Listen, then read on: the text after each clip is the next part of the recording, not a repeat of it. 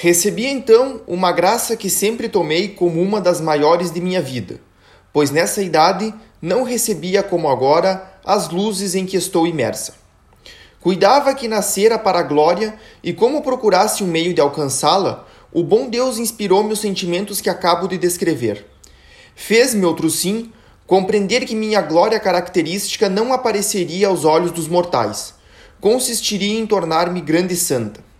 Poderia tal desejo parecer temeridade, tomando-se em consideração quanto era fraca e imperfeita, e quanto ainda sou, depois de passar sete anos em religião.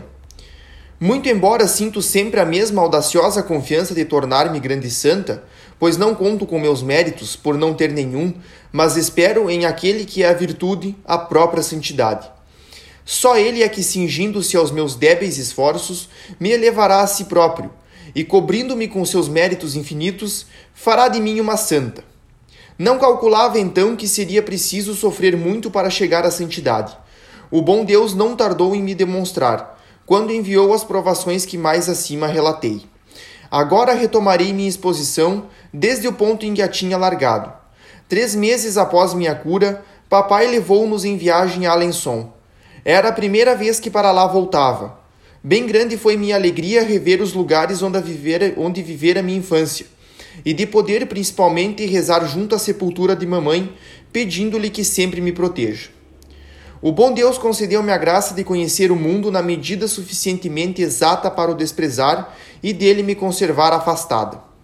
Poderia afirmar ter sido na minha permanência em Alençon que fiz minha primeira entrada no mundo.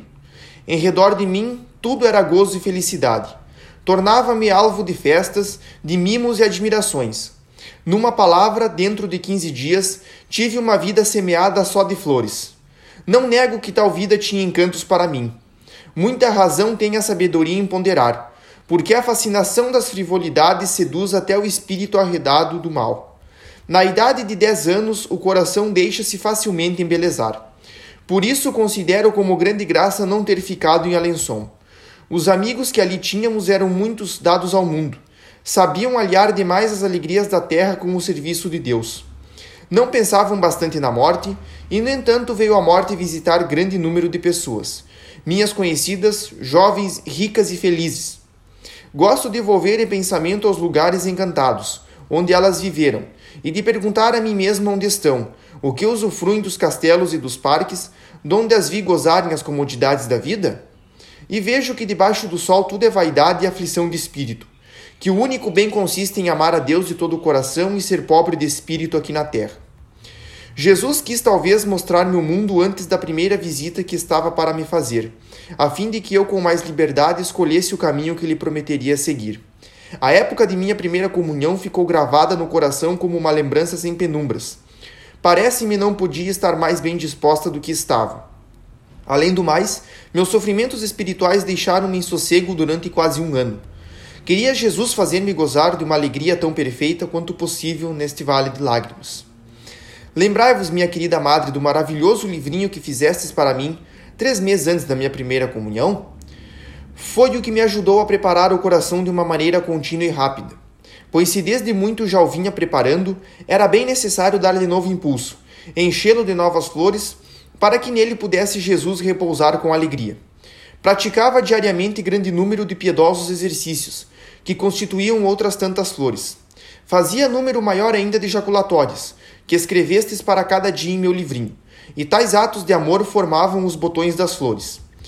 Toda semana escrevíeis-me uma linda cartinha, que me enchia a alma de profundos pensamentos e me ajudava a praticar a virtude.